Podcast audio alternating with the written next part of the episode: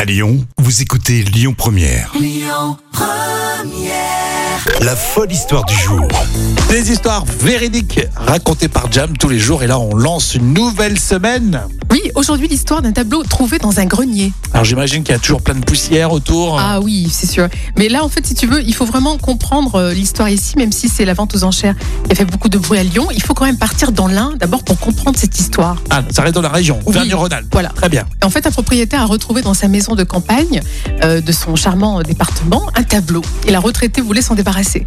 On peut, on peut s'arrêter sur le charmant département de l'Ain. Oui. Bon, c'est très si vous charmant, êtes- là. si, vous, si vous êtes originaire de l'Ain, j'ai rien contre. hein. Je suis partie de l'office du tourisme de l'Ain. très bien. Et elle voit un tableau en fait de petite taille, donc 45 cm par 5- 53, et il est signé par un peintre Ah oui, c'est un petit tableau. Hein. Mhm. Oui, c'est un tout petit tableau. C'était- C'est un peintre qui s'appelle Charles-Henri Cotensin. Donc, c'est 1898-1955. Alors, c'est un peintre qui est né dans la capitale. Euh, il a été membre du club alpin français, dessinateur dans un cabinet aussi d'architecture. Et ensuite, il a été directeur des ouvrages d'art à la SNCF. Et d'après le progrès, cette catégorie euh, de peintres s'appelle les peintres de montagne.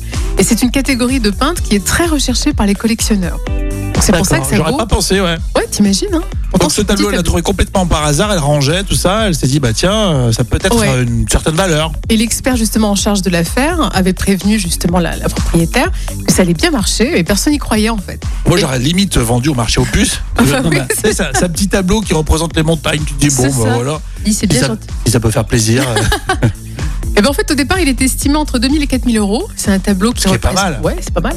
C'est un tableau qui représente les sommets et chalets sous la neige. Et en fait il était adjugé, tu sais à combien vas-y, balance. À 17 000 euros. 17 000 euros 17 000 euros aux Un, enchères un à tableau Lyon. de 45 cm. Ouais. Tu t'imagines Ce petit peintre de Et ça montagne. représente juste les petites montagnes. Ouais, mais il fait partie de cette catégorie de peintres de montagne qui est très recherchée.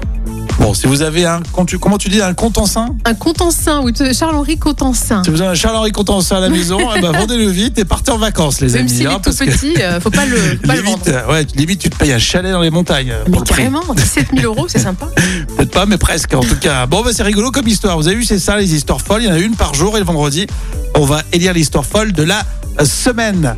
Restez avec nous euh, sur Lyon Première. On va jouer, tenez, dans une demi-heure. Et puis d'ici là, il y a les audiences télé. Ça sera avec Clémence euh, sur Lyon Première. Écoutez votre radio Lyon Première en direct sur l'application Lyon Première, lyonpremière.fr et bien sûr à Lyon sur 90.2 FM et en DAB+.